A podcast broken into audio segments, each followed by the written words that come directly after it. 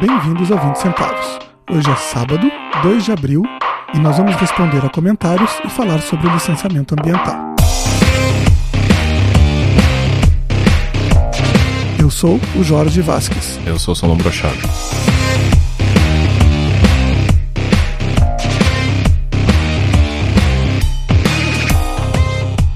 Novamente, vamos começar com comentários.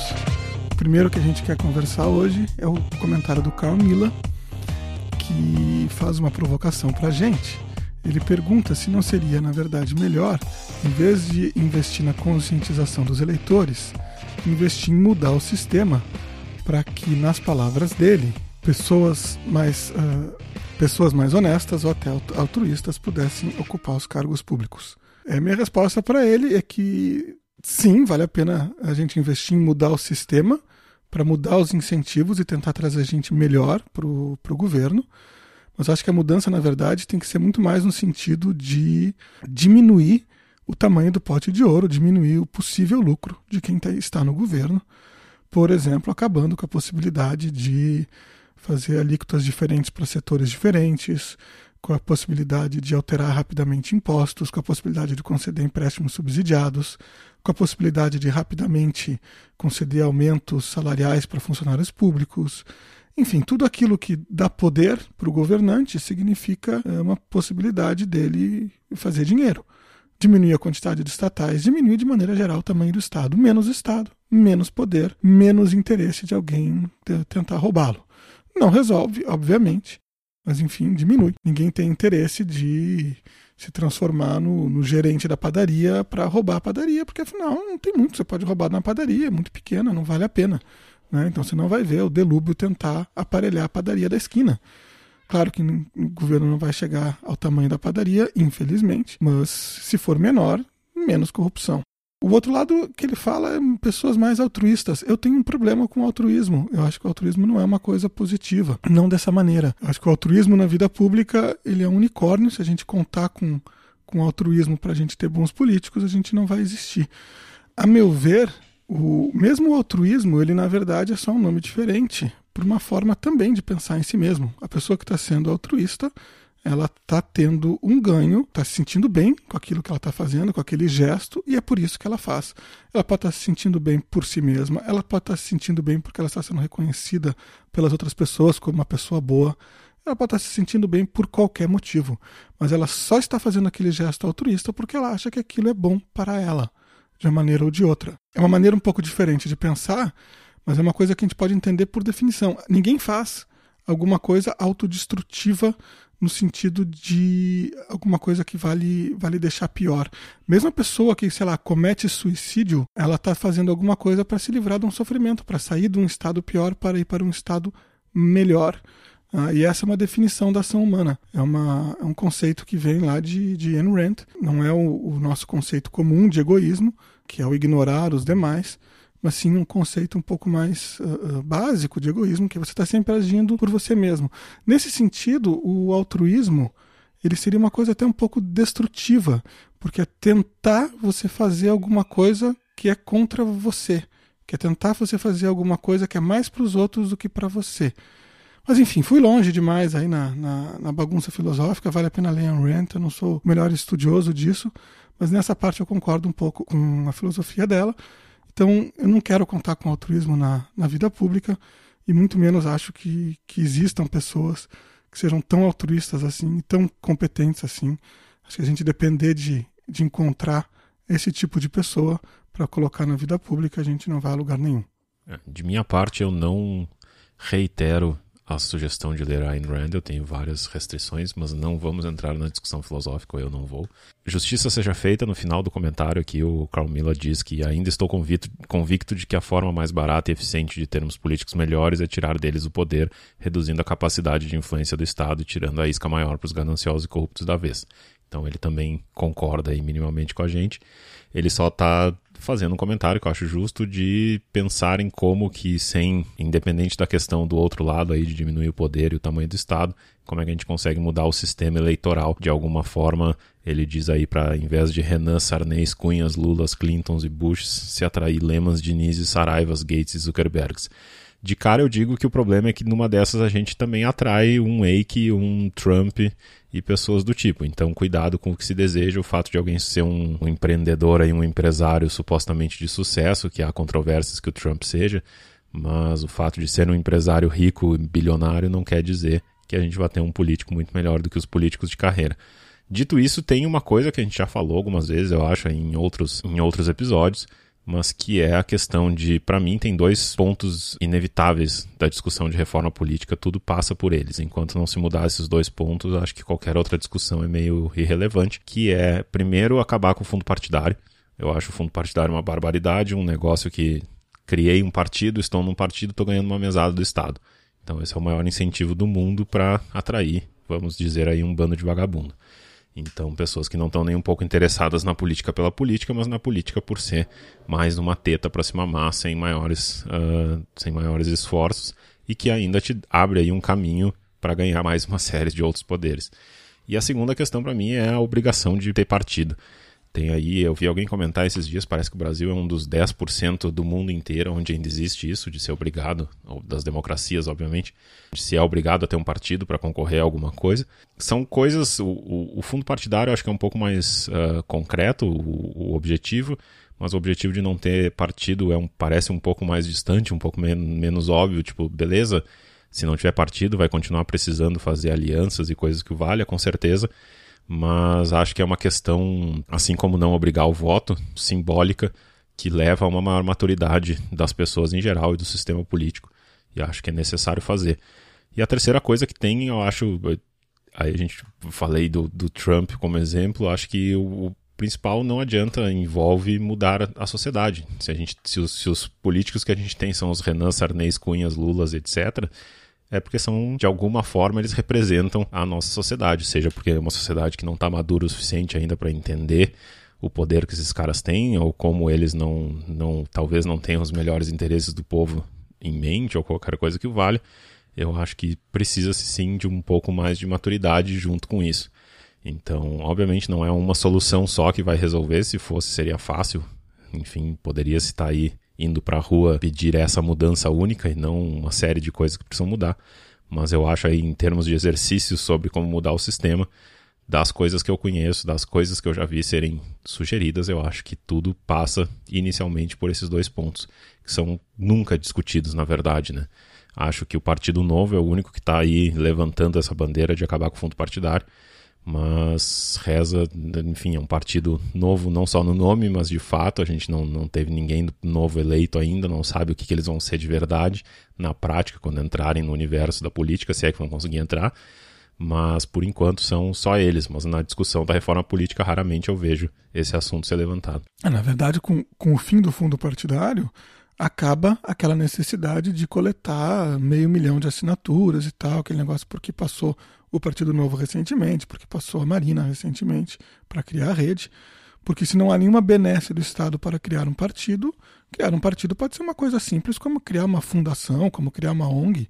Você vai lá, leva o seu estatuto no cartório, para ser uma coisa bem brasileira, bem oficialista, mas você leva lá sua, sua papelada no cartório, registra e pronto, qualquer um pode criar um partido. Ainda tem a questão do horário político, né? Que ainda também tem a garantia de espaço, que acaba também sendo uma, uma moeda de barganha aí para os pequenos e nanicos com os partidos grandes para as alianças durante as eleições, pelos seus poucos segundos, mas que acabam sendo muito válidos. Então que se acabe com esse também, se não me engano, o Partido Novo também defende o fim do, do desses espaços gratuitos de rádio e televisão que já é uma coisa anacrônica e será cada vez mais anacrônica em tempos de internet. Outra coisa que eu queria colocar só para terminar esse, esse comentário né, sobre quem que a política atrai, a atividade política é, é a, é a atividade de determinar regras para os outros cumprirem sob pena de serem presos ou sob pena de terem sua propriedade confiscada.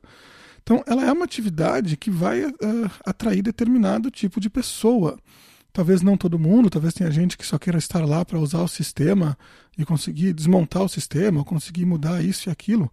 Mas, de maneira geral, a solução política para os problemas é a solução que não é a solução da conversa, a solução de conversamos um pouquinho, chegamos a uma decisão e pancada na cabeça de quem não concordar com a decisão. Não é uma, não é uma solução que contempla a multiplicidade de opiniões. A solução política é a solução de, bom, a minoria que fique quieta porque ela é minoria. Né? O assunto da hora é a Dilma impeachment. Não tem duas opções. Ou ela vai, ser, ou ela vai sofrer impeachment, ou ela não vai sofrer impeachment. Ou então, se a gente for pegar um novo imposto, ou o novo imposto será criado, ou não será criado. Não tem uma terceira opção. É diferente do, de tudo aquilo que não está no governo. Então, você falou do. Você deu o exemplo do, do Lehman. O Jorge Paulo Lema, ele está vendendo cerveja. Se você não quer comprar a cerveja dele, você não compra se você não gosta dele. Então ele está te oferecendo uma coisa, ele está te convencendo, ele tem que convencer. É uma atividade completamente diferente da atividade do político. O político tem que convencer só para conseguir seu voto. Uma vez que ele conseguiu seu voto, ele manda em você. E aí, bom, claro, vai ter que negociar com os outros políticos, vai ter que, enfim, de alguma maneira te satisfazer, porque daqui a quatro anos ele vai ter que, né, conseguir seu voto de novo. Mas é uma atividade completamente diferente né, dessas, dessas pessoas que você citou, que são grandes empresários, que de uma maneira ou de outra têm que conquistar o mercado. E conquistar o mercado é uma coisa que você faz todos os dias, né, independentemente da, da sua vontade. Ou você faz todos os dias ou você sai do negócio. A terceira opção é se juntar com o governo né, e fazer uma coisa aí tipo Odebrecht, tipo essas outras empresas envolvidas, que bom, você consegue uma mamata aqui ou acolá, mas o mercado tipo de cerveja é um mercado altamente competitivo, então ou você faz bem feito, conquista seus consumidores, ou você está fora. E, e, o mais interessante é isso: aqueles que não estão interessados em cerveja não tem nada a ver com você. Você não, não, exerce influência nenhuma na vida deles. Está fora. Todo mundo pode optar. Olha, eu não gosto de Jorge Paulo Lema, eu não vou comprar cerveja dele. Eu não gosto de cerveja nenhuma. Eu acho que cerveja faz mal. Minha religião não permite. Isso é coisa que vai, enfim, faz, faz mal para o espírito. Você não toma cerveja. Pronto. E ninguém briga com você. Você não briga com ninguém. Você não, não, não obriga ninguém a não tomar cerveja é uma vida muito melhor, é uma vida de, que permite a, a tolerância. Né? A vida fora do Estado é uma vida de tolerância. A vida dentro do Estado, né? tudo aquilo que está dentro do Estado e, portanto, está na mão dos políticos, está na intolerância.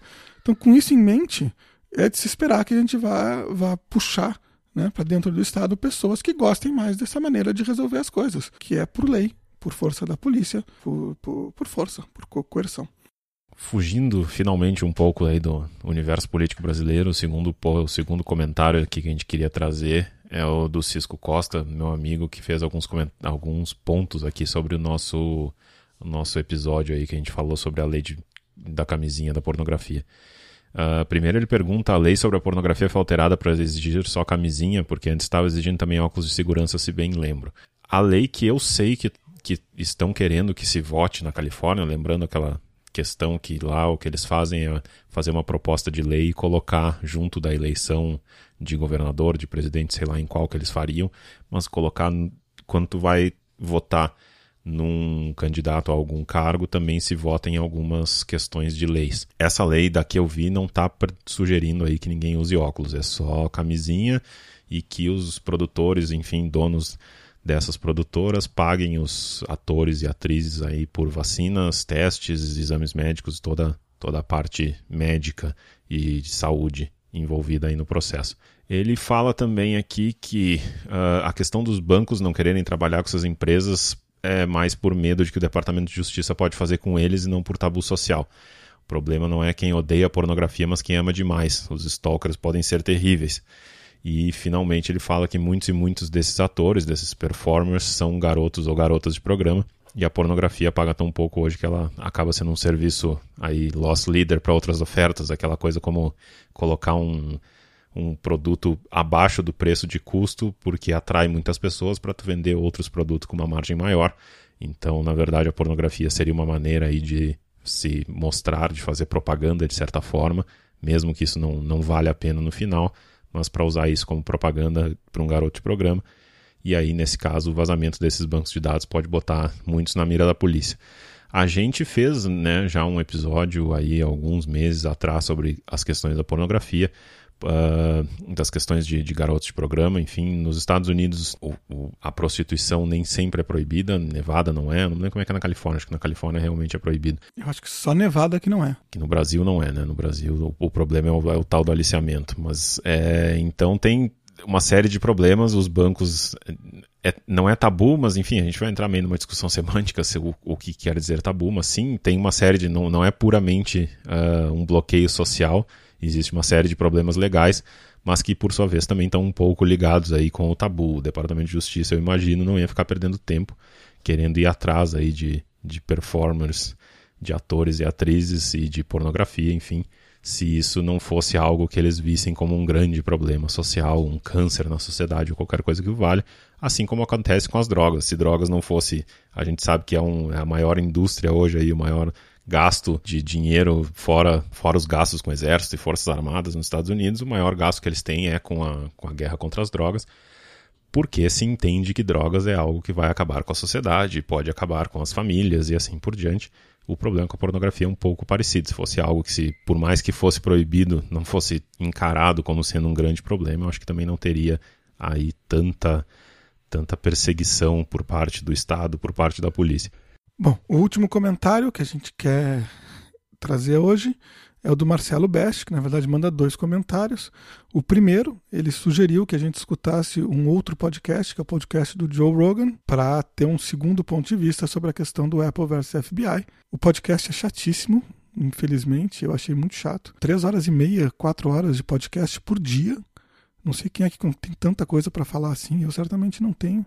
Mas enfim, Joe Rogan, enfim, ele vive de falar, ele né, ganha muito mais dinheiro que eu, acho que ele sabe o que está fazendo. Ele ele está conversando com outra pessoa, que é o agente da, da CIA, o Mike Baker, e aí ele traz uh, uma outra opinião que na verdade é, na verdade isso é só um telefone, na verdade o cara é um grande assassino e não é razoável da parte da Apple não não não, não se mexer nem um pouquinho para poder dar acesso a este telefone. Ele não entra na discussão que a gente fez, né, que é a discussão sobre privacidade que é a discussão sobre dar o direito ao governo de mandar as pessoas trabalharem para ele de graça, ou enfim, mesmo que não seja de graça, dizer: olha, você é obrigado a me ajudar na minha investigação. E mais adiante, dar o direito do governo de impedir que as pessoas usem criptografia para proteger seus dados de concorrentes, do próprio governo, se o governo for autoritário, de, enfim, outras, outras pessoas em quem a gente não confie. Privacidade ela não tem que ser encarada dessa maneira. A gente não tem que justificar o direito à privacidade. Quem tem que justificar o direito de violar a privacidade é quem está tentando violar a privacidade.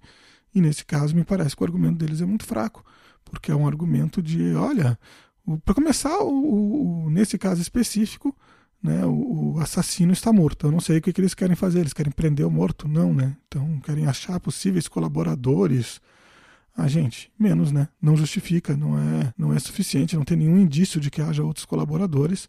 Eles estão usando esse caso justamente para permitir que gente como esse entrevistado do Joe Rogan possa chegar lá e dizer: olha, o cara matou 18 pessoas e mesmo assim você está gritando aí, arrotando privacidade, você é um exagerado.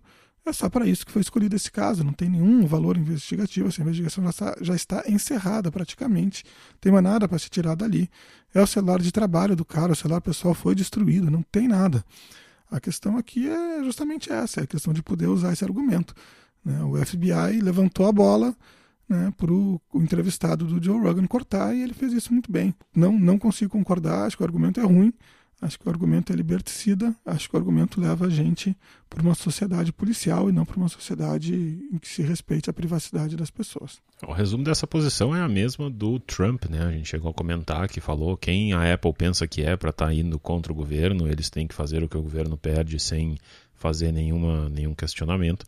E me lembra um assunto que virá aí nos próximos episódios, assim que a gente tiver a oportunidade de ler um pouco melhor mas está acontecendo aqui no Brasil, acabou de ser encerrado, eu acho, a CPI dos, dos cibercrimes, cybercrimes, nunca sei como é que se diz em português, é, que teve uma série de recomendações de alterações do Marco Civil para lidar com questões de vazamento de imagens, de invasão de equipamentos e coisas assim, e que muita gente está compartilhando um texto, a gente bota lá o link depois, uh, falando que se está querendo acabar aí com pessoas que falem sobre políticos em redes sociais ou qualquer coisa parecida. Me parece, eu confesso, não li direito ainda por cima, como disse, quando a gente puder aí ler um pouco melhor, entender um pouco melhor, a gente traz o assunto para cá. Mas me parece que por um lado é um pouco exagerada essa visão, um pouco aí partidária, digamos, nesse momento de ebulição política no país. Mas por outro lado tem uma série de coisas que me parecem ir bem por esse caminho de dar muitos poderes para supostamente evitar crimes e coisas terríveis como vazamento de imagens de celulares e coisas do tipo, porém que acaba dando uma, um pouco de poderes demais e tem toda uma discussão sobre a questão aquela dos dados cadastrais de usuários de internet, que no Brasil todo mundo precisaria aí ter seus dados registrados no provedor e tem toda uma discussão sobre se uh, endereço IP deveria ser considerado nisso ou não. E aí tem algumas coisas engraçadas que a recomendação deles é que a internet brasileira seja inteira passada aí para o IPv6 que é uma dificuldade tecnológica gigantesca, custa uma fortuna, é uma coisa que vai acontecer aos poucos, todo, todo mundo quer que isso aconteça, sem entrar muito em detalhes, mas é um negócio que é extremamente complicado de fazer e não vai ser aí um mandado do governo para que isso seja feito que vai resolver o problema. Mas enfim, eles só querem aumentar isso porque daí necessariamente no entendimento deles, cada usuário teria o seu IP, não existiria mais IP compartilhado e seria mais fácil encontrar as pessoas quando fosse necessário. De qualquer forma, voltando aí ao ponto inicial, a, a discussão é essencialmente a mesma, é o quanto a gente está disposto a abrir mão de direitos pessoais, de privacidade, de questões do tipo, em nome de deixar o governo aí ter cada vez mais poder, o governo, a polícia, o judiciário, enfim, para ir contra a gente. E existe lá também um comentário específico sobre o WhatsApp, já determinando que haja uma lei explicitando que se uma empresa que tem escritório no Brasil e tem alguma requisição em relação a uma empresa que é parte do grupo que não tem escritório no Brasil, que o escritório brasileiro responda em nome do, da empresa no exterior. O que vai dar, melhorar mais um pouquinho a insegurança jurídica brasileira, mas vamos trazer o assunto aí em breve, espero. É, último comentário: essas leis são inúteis, na verdade, para combater o crime. Elas vão pegar só os criminosos, sei lá, que, que são ou arrogantes demais, tipo Lula, o Lula e a Dilma falando no telefone, ou então os criminosos que são muito bobos, porque se você tem uma lei que diz, olha, você precisa ter um endereço IP único, não pode compartilhar, o bandido vai observar essa lei? Qual, de onde é que saiu isso? O bandido vai usar uma VPN e vai aparecer com o IP da Letônia para cá. Não tem, não faz nenhum sentido isso. É uma ideia pueril achar que ah, os, os, criminosos vão, vão respeitar a lei. É a mesma coisa que você dizer, olha, não pode mais é, vender fuzil no Brasil. Já não pode, os criminosos têm fuzis. Então, assim, não, não é isso que, que resolve. A lei não tem o, esse poder mágico que as pessoas às vezes atribuem quando estão fazendo o debate político. A lei atua principalmente sobre as pessoas que já são cumpridoras da lei. Ora, bolas, né? As pessoas já são cumpridoras da lei e querem continuar sendo. Então você faz uma lei nova, você atrapalha a vida delas. Mas os criminosos que já estão descumprindo uma penca de leis, ah, mais uma, vou usar uma VPN que não pode. Ah, paciência, vou usar uma VPN que não pode. Qual é? Não faz nenhum sentido. Isso aí só vai conseguir atrapalhar e, e, e prejudicar a vida das pessoas e eventualmente facilitar a vida de quem quer, enfim, chantageá-las ou de alguma outra maneira né, usar aí os dados de de privacidade para fora de contexto, enfim, tentar prejudicar a vida de alguém. E mais grave do que isso, para quem né, assim, gosta tanto de leis e Estado, pensa isso no âmbito eleitoral. Até parece que a gente não vive num país em que a toda eleição aparecem os milhares de dossiês. Quanto mais você. Imagina se, for, se os provedores forem obrigados aí a registrar o nome das pessoas e você lá pelas tantas descobre que o candidato XYZ acessou um site de pedofilia, de alguma coisa. E aí você tem lá um registro que diz que foi isso, e o cara vai ter que explicar que não foi, pode muito bem não ter sido, pode ter sido qualquer outra coisa, pode ter sido um mal entendido, mas até você desfazer esse mal entendido, a eleição já foi, né? Então, isso pode ser um, um grave dano à democracia, né? E principalmente, isso pode ser utilizado, vejam só, por quem já está no poder. Então, isso na prática é um, é um pode se transformar num instrumento de diminuição da alternância de poder e, portanto, de diminuição da nossa liberdade política. Só para não, não deixar passar, eu tenho dúvidas do quanto, enfim, tem níveis, eu acho, aí de criminosos. Tem uma série de criminosos que não faz a menor ideia e realmente vai deixar o seu IP aberto.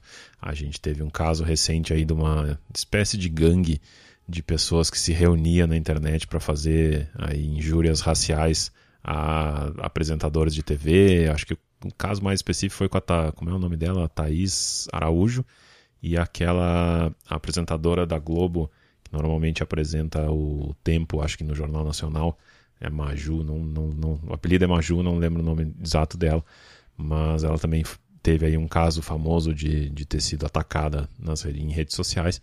E aí acabaram encontrando um grupo dessas pessoas que realmente se organizava para isso e tinha tudo super bem guardado no computador sem nenhuma proteção, porque achavam ou que não estavam cometendo um crime ou que ninguém jamais ia se dar o trabalho de ir atrás deles e foram e pegaram. Então, esse tipo de idiota sempre vai existir. Eu acho que o maior problema não é esse.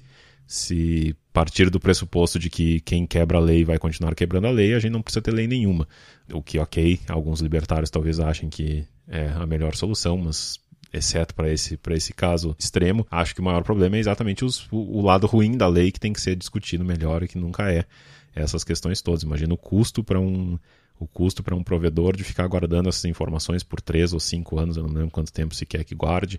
Imagine os riscos desses dossiês e de toda essa história que tem para evitar aí os crimes à honra, tem toda uma previsão aí nesse relatório da CPI para que se possa ter alguma forma de via judiciário obrigar a retirada de conteúdos de forma rápida para que não tenha ataques à honra. Por outro lado, se garante aí todo um, um histórico de informações que são fáceis e rápidos de se garantir todo tipo de ataques à honra facilmente e rapidamente para qualquer pessoa com um pouquinho de intenções ruins. Então, enfim, acho que é um assunto que a gente, assim que tiver tempo para entender um pouco melhor todas as opiniões que foram dadas, a gente pode trazer para cá.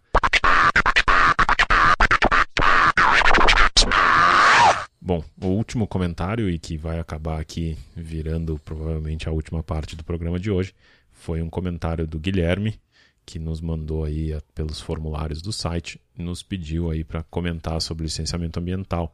É, ele fala aí como sugestão dele, como uma desculpa para a gente falar sobre isso, seriam propostas de mudança no processo que estão tramitando. Ele nos dá alguns links aí sobre projetos que visam acelerar o processo de licenciamento acho que tem uma série de discussões uh, satélites a essa também interessantes, que, enfim, acabam batendo aí em aquecimento global, mudanças climáticas, como se fala hoje em dia. Acho que tem duas questões essenciais por trás dessa história toda. A primeira é o licenciamento em si, o quanto o governo tem que se meter nesse tipo de questão e determinar regras para o que, que, é um. Todos, todas as coisas precisam ser feitas para ganhar esse licenciamento, então todas as avaliações de impacto ambiental, apresentar o projeto, aquelas coisas todas.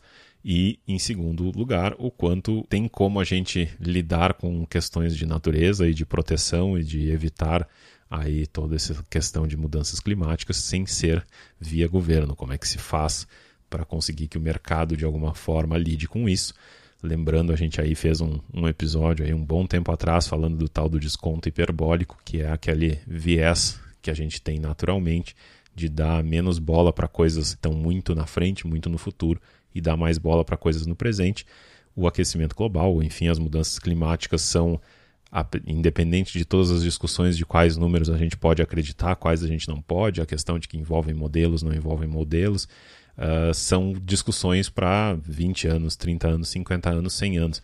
E nós, naturalmente, somos mal equipados, o nosso cérebro, a maneira como a gente pensa, não é boa para fazer cálculos tão na frente. Então, como é que a gente consegue esperar que as pessoas em geral, sem grandes conhecimentos, sem grandes estudos sobre o assunto, possam tomar decisões razoáveis via mercado para garantir aí a integridade de certa forma da natureza, não da natureza em si, porque a natureza espera-se de alguma forma e sobrevive, mas a gente não necessariamente sobrevive. A gente pode ter aí crises gigantescas causadas por todo o processo de fuga de pessoas que moram em regiões costeiras que precisam fugir por causa da subida da água e uma série de outras questões. Então, acho que o primeiro ponto que a gente pode falar aqui é a questão do licenciamento então, o quanto que o governo tem que determinar essas regras, o quanto que o governo tem que cobrar isso, quais são os problemas. Então, o maior problema, obviamente, e é o, é o que ele nos dá aqui como desculpa, é a questão da velocidade. O licenciamento ambiental é hoje um grande empecilho para qualquer grande obra no Brasil, é um processo lento, demorado, que leva milhões de discussões baseadas em normalmente em assuntos que não tem nada a ver com licenciamento. Eu me lembro de um caso específico lá em Porto Alegre que está ainda em, em, processo de andamento, que é um, o Porto de Porto Alegre tem uma área toda abandonada que foi aberto aí para que empresas sugerissem projetos de retomada de alguma forma dessa região. E o único, o único que foi apresentado e foi aprovado envolvia aí a construção de um shopping naquela região. e boa parte aí da população, por algumas razões que não vêm ao caso, são contra a construção de um shopping. De forma geral, acham que tem que, enfim, construir outras coisas. E estão tentando trancar, essa, essa trancar o, o, avanço disso, de, de não deixarem uh, aprovar o licenciamento e assim por diante. E outra coisa que teve aí uma. Teve, acho que a gente até linkou aí no episódio da semana passada, uma coluna, se eu não me engano, da Miriam Leitão falando sobre a delação do Delcídio, em que ele comentava sobre a usina de Belo Monte, sobre como o governo subitamente pressionou bastante para que o licenciamento fosse dado, embora o Ibama não, não dissesse que, que devia dar, e o quanto um monte de, de organizações relacionadas a isso disseram que não fazia nenhum sentido, que o impacto ambiental seria absurdo versus o que a usina traria de volta. E o governo, por razões aí cada vez mais claro, por razões nada a ver com o que a usina em si traria, acabou botando todo o seu poder, toda a sua pressão por trás para que esse processo fosse para frente. Então, por um lado, o quanto serve para alguma coisa esse licenciamento quando o próprio governo pode passar por cima dele quando bem entende, e o quanto é útil que a gente tenha aí um processo como esse tão demorado, tão complicado e que, de certa forma, atrapalha a evolução da economia. Como é que a gente poderia fazer isso sem ser via governo? Bom, vamos lá. Primeiro, o, a maneira de, de, evitar o licenciamento ambiental é aumentando a propriedade privada. O licenciamento ambiental só existe porque tem coisas que são de todo mundo. Né? Então, a floresta é de todo mundo. Como a floresta é de todo mundo, todo mundo tem que, de alguma maneira ou de outra, dar um pitaco sobre o que fazer com aquela floresta, qual é a maneira de compensar, até onde pode ir, até onde não pode ir. Não é à toa que obras em cidades são muito mais fáceis de fazer, de certo modo, do que obras na floresta. Porque na cidade tudo é propriedade privada. Então, se eu fizer alguma coisa que vai prejudicar meu vizinho, eu tenho que resolver com meu vizinho, tenho que indenizar meu vizinho e isso se resolve. Meu vizinho não aceitar a indenização, ele vai pedir uma indenização maior, ou então ele vai pedir uma indenização tão grande que não vai valer a pena para mim fazer aquela obra e eu não vou fazer a obra. Ou seja, o sistema econômico vai dar preço e vai colocar preço nas mudanças ambientais. Se os rios fossem privados, se as florestas fossem privadas, se o mar fosse privado, né, ainda que aos pedaços, né, a gente não teria esse problema ambiental eh, no governo que a gente tem hoje. Era uma questão para ser resolvida de maneira privada entre as pessoas. Ora, você quer construir uma usina hidrelétrica nas minhas terras? Ah, você vai ter que me indenizar. Você vai ter que comprar um pedaço da terra. A minha terra rio abaixo, que vai ficar aí prejudicada porque você vai alterar o fluxo do rio, você vai ter que me indenizar. Eu estou dizendo que a minha indenização é tanto, você acha que é menos. A gente vai discutir, enfim, se não chegar num acordo, não tem obra. Né? Não, não, não tem como eu te dar essa autorização. Então, com mais direitos de propriedade, a gente diminui a necessidade desses licenciamentos ambientais. É claro que tem gente que vai dizer, mas meu Deus, como é que um rio vai ser privado? Um rio tem que ser de todos. Um rio ser de todos significa, na verdade, que ele está na mão dos políticos. E aí, enfim, você sabe, você prefere negociar com, com outra pessoa da sociedade civil ou você prefere negociar com um político. É isso que acontece. Quem você acha que, que tem uma, uma visão mais transparente, uma visão mais honesta? Né? Se é uma pessoa da sociedade civil ou se é um Renan, Dilma, Lula, Jacques Wagner, tem vários aí pra gente escolher. Toda, toda vez tem uns novos aí pra, pra escolher. Então, para mim, essa é a principal maneira. Claro que isso não resolve tudo, porque algumas coisas como o ar é muito difícil da gente atribuir propriedade privada, né? e é muito difícil de você é, eliminar aquilo que os economistas chamam de externalidade. Externalidade é aquilo que a gente faz sem querer e que gera um efeito positivo ou negativo no, no, no terceiro se a gente consegue quantificar e atribuir perfeitamente a, a externalidade, e para isso precisa de tecnologia, né, a gente, de novo, não precisa de licenciamento ambiental. Então vamos lá. Na cidade tem, em São Paulo, até o prefeito Haddad entrar, a gente tinha é, inspeção veicular todo ano para garantir que os carros não poluíssem demais e, portanto, não fizessem mal para as pessoas. Por que, que isso era dessa maneira? Porque é muito difícil eu processar um dono de carro mal regulado pelo dano à minha saúde que ele fez, porque é quase impossível eu provar o nexo causal entre a falta de regulagem do carro dele e o dano à minha saúde. Isso é uma questão puramente tecnológica. À medida que a tecnologia vai melhorando e a gente consegue atribuir esse tipo de, de comportamento, as externalidades, a um dano concreto, você vai diminuindo também a necessidade de ter regras e licenciamentos ambientais. Então, o, a solução é aumentar a propriedade privada, é privatizar tudo. Enfim, viver numa sociedade em que as pessoas possam negociar diretamente e não precisem negociar forçosamente em conjunto a não ser que elas queiram, né? a não ser que elas se juntem para comprar alguma coisa e tenham uma propriedade que elas decidiram que é delas em conjunto, uma empresa, uma cooperativa, uma associação, alguma coisa. Então, se não for assim, se não for voluntário, ninguém está né, de maneira compulsória ligado a outras pessoas aí com as quais não concorda, que é o que gera a luta política. É eu estar ligado compulsoriamente aos petistas, por exemplo. E nós temos visões de mundo completamente diferentes. E, portanto, a gente acaba brigando. Espera-se que brigue de maneira mais civilizada possível, mas de, a última análise é sempre briga. Então, essa, essa seria a solução. A outra coisa que o Solon falou do desconto hiperbólico, né? Infelizmente, do ponto de vista é, filosófico, não há muita diferença entre eu morrer e o mundo acabar. Né? Acabou, para mim acabou, eu não estou mais lá. Então, por mais que a gente tenha um, um esforço para, poxa, tem meus filhos que vão ficar por aqui, tem os outros humanos que vão ficar por aqui. Isso é um esforço da razão, isso vai estar sempre em conflito com esse fato inexorável de que, bom, quando eu acabar, eu acabei. E não, não, não faz diferença se o mundo vai né, desistir ou não no dia seguinte, eu não vou nem saber se isso vai acontecer ou não. Eu não vou estar aqui para né, ter essa experiência ou não. Eu vou ter que ter antes um pensamento de deixar para alguém, de, enfim, de alguma outra maneira me preocupar com aquilo. Isso vai estar sempre em conflito com a minha necessidade de estar hoje levar, levando a melhor vida possível. Então é claro que tem essa, esse, esse desconto hiperbólico. A gente já falou lá, o, o desconto hiperbólico ele é facilmente entendível do ponto de vista uh, de evolução. Né, de, de você, quando você está num, num ambiente perigoso, é claro que você tem que dar valor ao hoje, porque o amanhã é muito, muito incerto. E se você não se preocupar com hoje, em comer hoje, em matar uma mamute hoje para trazer carne para mesa hoje, não tem amanhã. É, nesse, nesse mundo que a gente evoluiu, claro que faz todo sentido a gente ter essa valoração completamente diferente do futuro.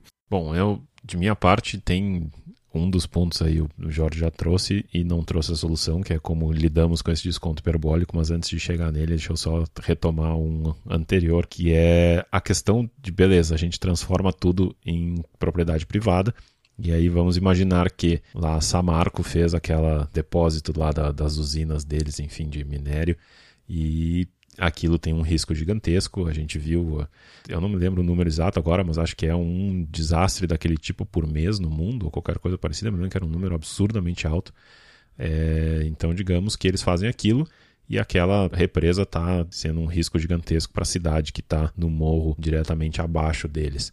E a cidade decide que não quer, sob hipótese alguma, deixar eles fazerem a represa lá. Como é que isso vai se resolver? Por um juiz, ou enfim, um árbitro qualquer como é que esse árbitro vai decidir, ou baseado única e exclusivamente no que ele acha que é justo, ou baseado em uma lei. Então, qual é a diferença prática disso para a gente ter algo que é um licenciamento ambiental, que é uma regra que foi determinada pela sociedade como um todo sobre o que é justo e o que não é justo, e com uma equipe supostamente treinada e educada para lidar com esses assuntos e que conhece esses assuntos e é capaz de avaliar de forma muito melhor do que qualquer uma das três pessoas diretamente ligadas, especialmente mais do que um juiz de forma geral que não tem nenhum, nenhuma educação quanto a esse assunto, para tomar a decisão de o que, é mais correto, o que, é menos correto, o que, que tem mais risco versus o que traz de volta e o que não traz. Então eu não vejo como só privatizar tudo resolve o problema. Eu acho que só troca seis por meia dúzia, só tira supostamente o governo do meio, nem tira tanto, porque eu não sei como é que a gente gera lei sem ser com o governo vai, vai dizer que é um condomínio, condomínio e governo para mim dá no mesmo. A segunda, o segundo problema é exatamente a questão do desconto hiperbólico e aquilo que a gente falou sobre uh, os problemas todos aí relacionados às mudanças climáticas. A gente tem uma série aí, cada dia tem uma notícia nova. Primeiro tem uma discussão rolando aí entre geólogos, entre antropólogos, tentando aí chegar a uma conclusão de se pode se dizer que hoje vivemos no que seria o antropoceno. O antropoceno seria uma nova era geológica, uma nova era do planeta, que supostamente teria aí o, o, o homem, suas tecnologias e tudo que a gente já mudou no ambiente, seja em ter aí tirado combustíveis fósseis do solo, ter destruído montanhas para tirar minérios e coisas que valha, e toda a mudança climática e o resultado disso, e todos os animais que já foram extintos e assim por diante, tudo isso teria gerado tanta mudança que poderia se ver claramente uma mudança de era. Então a gente estaria na era do homem, no antropoceno. Junto disso, a gente tem uma série de notícias. Tem os últimos estudos aí meio aterroradores de que a Antártida pode derreter inteira muito mais rápido do que se imaginava.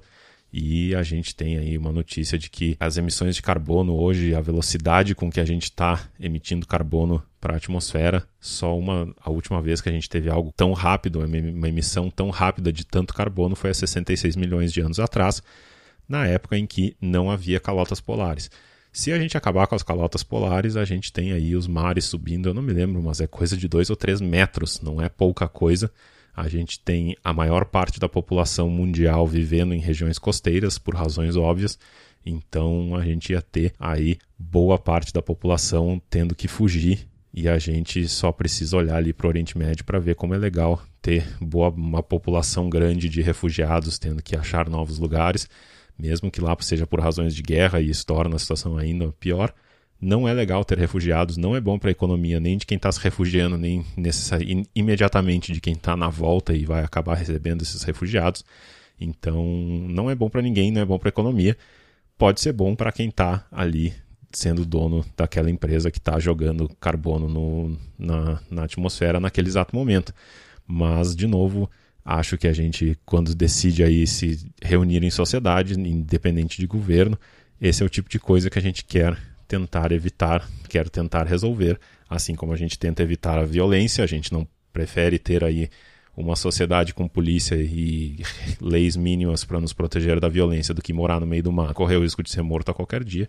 Da mesma forma, a gente gosta e espera que pessoas que estudam esse assunto e que estão preocupadas com isso tenham formas de evitar que a gente precise que metade da população vire refugiados nos próximos 10 ou 20 anos, simplesmente porque supostamente agora é melhor manter a produção, seja lá do que for, emitindo a quantidade de carbonos. A, não ser que a gente entre na discussão que ainda tem um cada vez menor número de pessoas dizendo que esses cálculos todos são feitos em cima de modelos, e esses modelos obviamente não são perfeitos, e que talvez não existam isso e não está tendo mudanças climáticas, não existe aí aquecimento global e nada vai acontecer, a não ser que, que alguém defenda esse lado, eu não vejo como lidar com esses problemas sem ser com ferramentas como, por exemplo, um licenciamento ambiental. Vamos lá, foram vários assuntos aqui, eu tomei vários jabs, vamos tentar me, me esquivar. Primeiro você falou da questão da Samarco, né? A questão da Samarco, ela independentemente de ser resolvida de maneira privada ou de maneira pública, e a solução privada é você exigir da Samarco um seguro que vá cobrir o possível dano, e, a solução pública é você fazer um licenciamento ambiental, de um modo ou de outro você vai estar atribuindo um risco a uma situação que é uma, uma barreira lá em cima, e você vai estar trazendo a valor presente aquele risco. Eu prefiro a solução do seguro porque o seguro vai dar um custo para a empresa vai colocar um dinheiro na seguradora, ela vai despender uma grana para contratar um seguro e a seguradora depois, enfim, se acontecer o dano, vai pagar um reparo total e completo daquele dano. Na solução pública, você vai determinar o que é um risco aceitável. E a empresa cumprindo aquele risco aceitável, bom, não precisa mais de nenhuma indenização, porque o estava num risco aceitável foi um ato de Deus. E aí não tem nenhuma indenização. É, ou se tem, é muito baixa, enfim, não tem a culpa né, do agente que está fazendo aquilo. O único problema com as duas soluções são questões cujo risco é muito pequeno e o dano é muito grande. Vou sair dessas questões de que a gente está acostumado e vou dar um outro exemplo onde a gente falha como sociedade, e aí é uma questão, enfim, que, que não conheço ninguém que saiba a solução, em avaliar. O lugar que eu moro, Seattle, é um lugar que corre um risco de ter um terremoto gigantesco, só que ninguém sabe quando vai ser. É, se sabe que, historicamente, tem um a cada 10 mil anos. O último aconteceu mais ou menos há 10 mil anos. Só que pode ser que ocorra agora, pode ser que ocorra daqui a mil anos, daqui a dois mil anos. Então, é muito difícil de você quantificar esse risco. E quando acontecer, é um terremoto da escala de 9 graus na escala Richter. Um terremoto de literalmente arrasa quarteirão, de tsunami. Enfim, acho que teve um filme agora há pouco no, no, no cinema que mostrava um, um tsunami que, que inundou Nova York e tal, uma coisa horrorosa é um negócio daqueles que está previsto para Seattle, só que ninguém sabe quando vai ser. Tá? E é muito difícil de quantificar esse risco. Então, as pessoas não constroem mais em Seattle, as pessoas não se mudam mais para Seattle. Eu me mudei. Estou errado em fazer isso? Eu não tenho as ferramentas para avaliar esse risco. Né? Primeiro que eu não tenho o, o, o, as ferramentas para dizer, olha, a chance é tanto, tantos por cento de chance. Segundo, mesmo que eu tenha, como é que eu pego e multiplico essa chance pelo tamanho do dano, que pode ser tipo morrer eu e minha família? É, é, é impossível, não faz nenhum sentido. Você está contando, é, é, você fazer uma conta onde você está pegando uma coisa que é infinitamente pequena com uma coisa que é infinitamente grande e multiplicando uma pela outra. E a gente não tem, uh, como humanos, a capacidade de chegar em alguma coisa razoável a partir de uma conta desse tipo.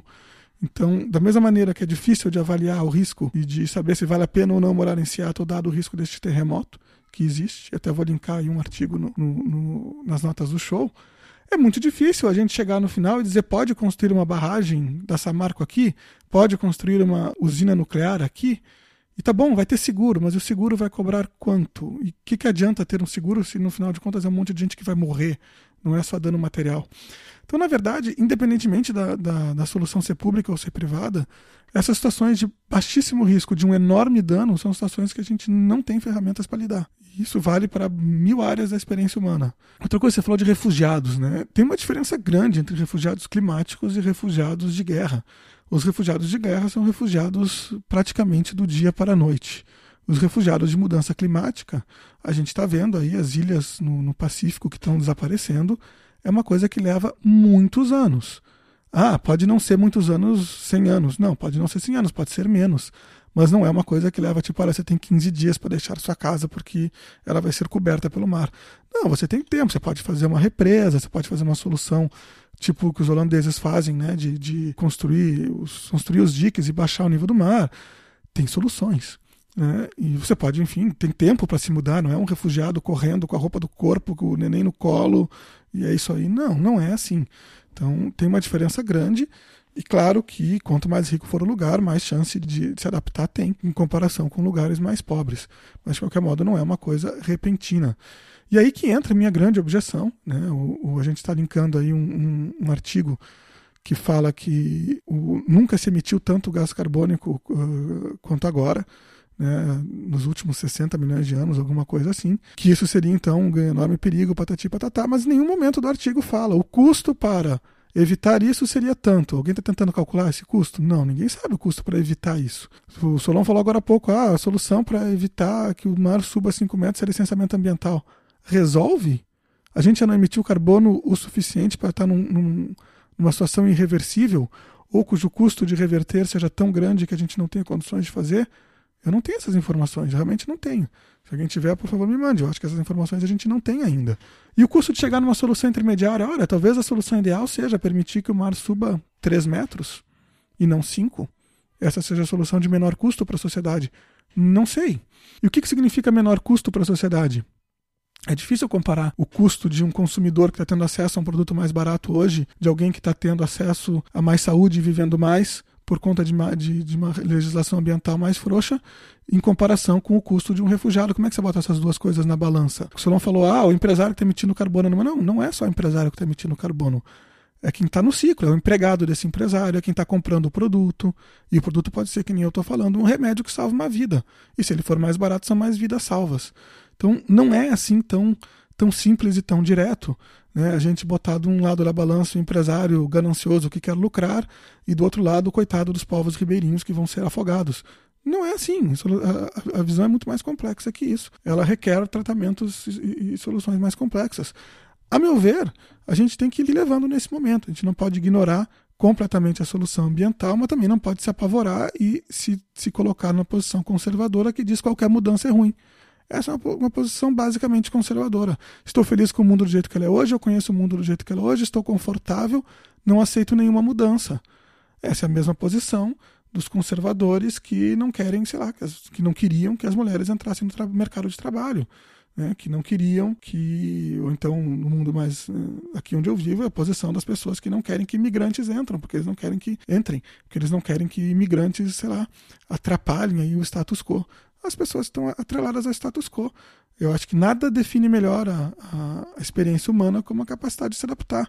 Então a gente tem que contar para as mudanças climáticas um pouco com a nossa capacidade de se adaptar. E claro, não vamos ser imbecil a ponto de dizer, olha, vai mudar o que mudar, a gente vai se adaptar a tudo que tiver que mudar. Não, a gente tem que chegar no meio termo.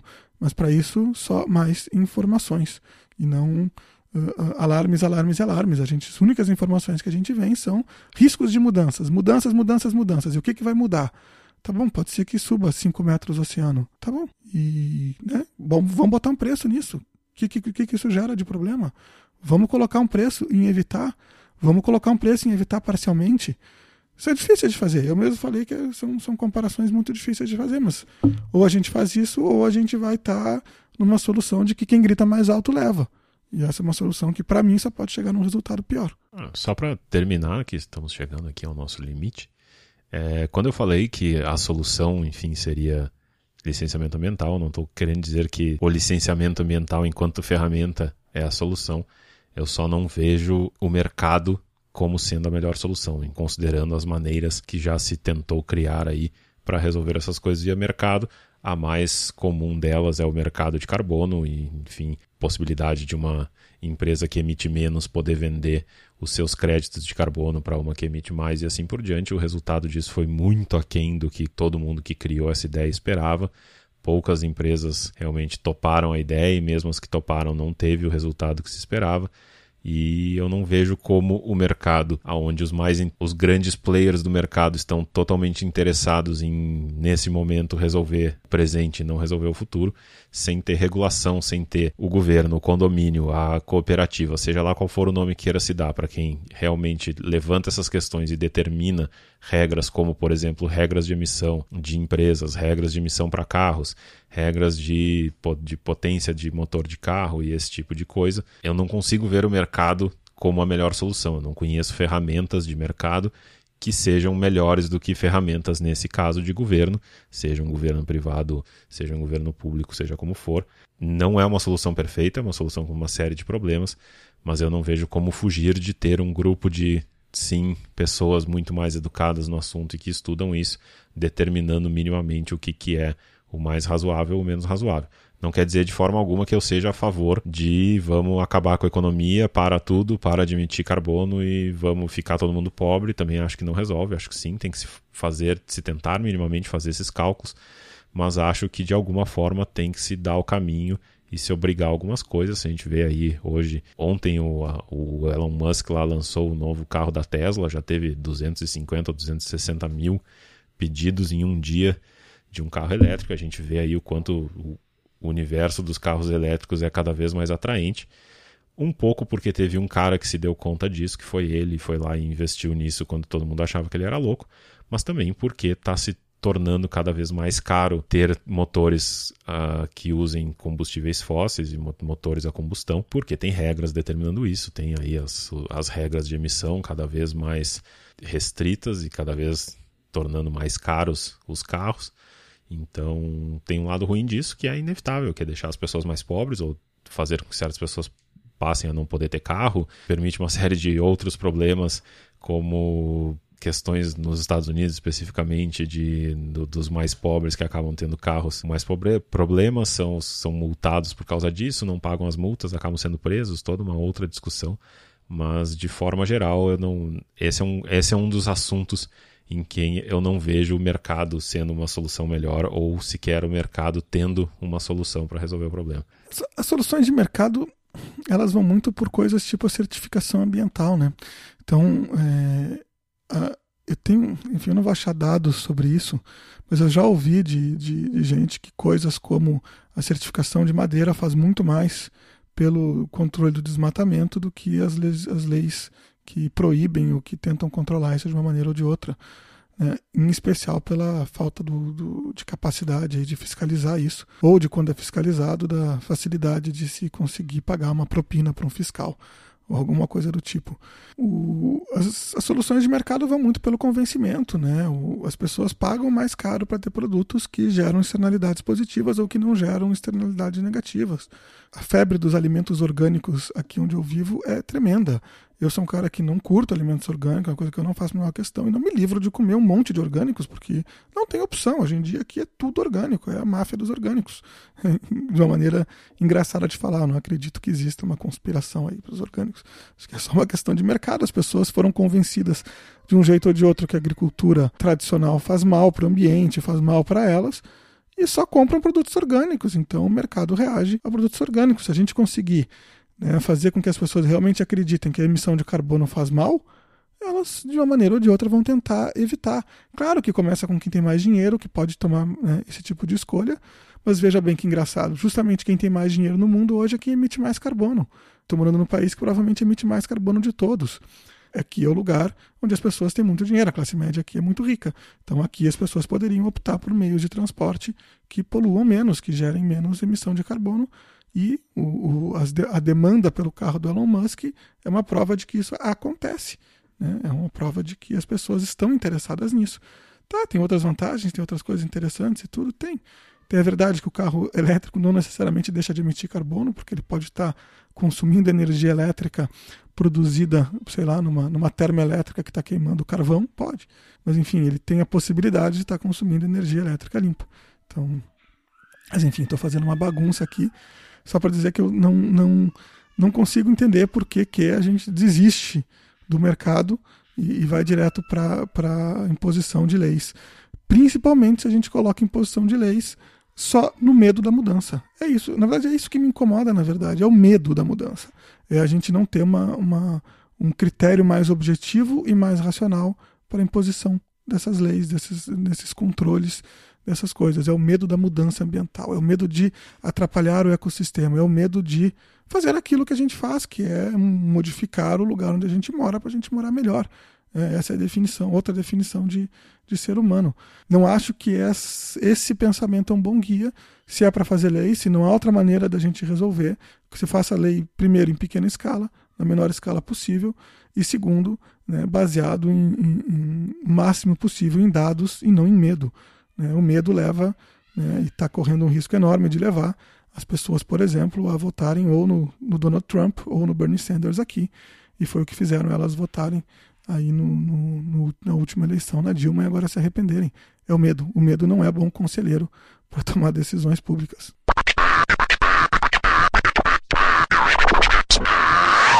Bom, ficamos por aqui neste sábado. Mais uma semana, como prometido, conseguimos.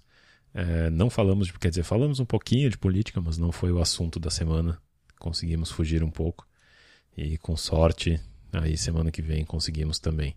Como sempre, aí por favor, mandem seus comentários, mandem suas sugestões. Hoje foi um dia só de comentários e de, de um assunto sugerido por alguém. A gente gosta muito quando fazem isso. E como sempre aí todos os links vão estar tá lá no vão estar tá lá no site, onde também estará o áudio para quem quiser baixar ou ouvir direto no próprio site, como preferirem. E por favor, sigam os links, deixem seus comentários e mandem suas considerações. Semana que vem, esperamos, estamos aqui de volta. Muito obrigado por nos escutar. Quem quiser contribuir com a parte de sustentabilidade do show, já que a gente hoje falou de meio ambiente, e meio ambiente tem tudo a ver com sustentabilidade, o show também tem que ser sustentável para continuar acontecendo. Quem quiser contribuir, por favor, vai lá no Patreon. A gente sabe que tem IOF, mas acho que se você colocar sua conta corrente no PayPal, você não paga IOF, você paga só o câmbio do PayPal. Não é o melhor câmbio do mundo, mas enfim, já dá para ajudar a gente sem pagar esse imposto a mais para o governo. E para quem pediu, a gente está olhando aí alternativas brasileiras, Padim e outros. A gente tem algumas restrições a uma ou outra a cada um dos que a gente encontrou. A gente ainda não encontrou uma solução que a gente acha ideal, mas podem ter certeza que em breve a gente dá um jeito nisso. É isso aí. Muito obrigado por nos escutar. A gente se fala de novo semana que vem.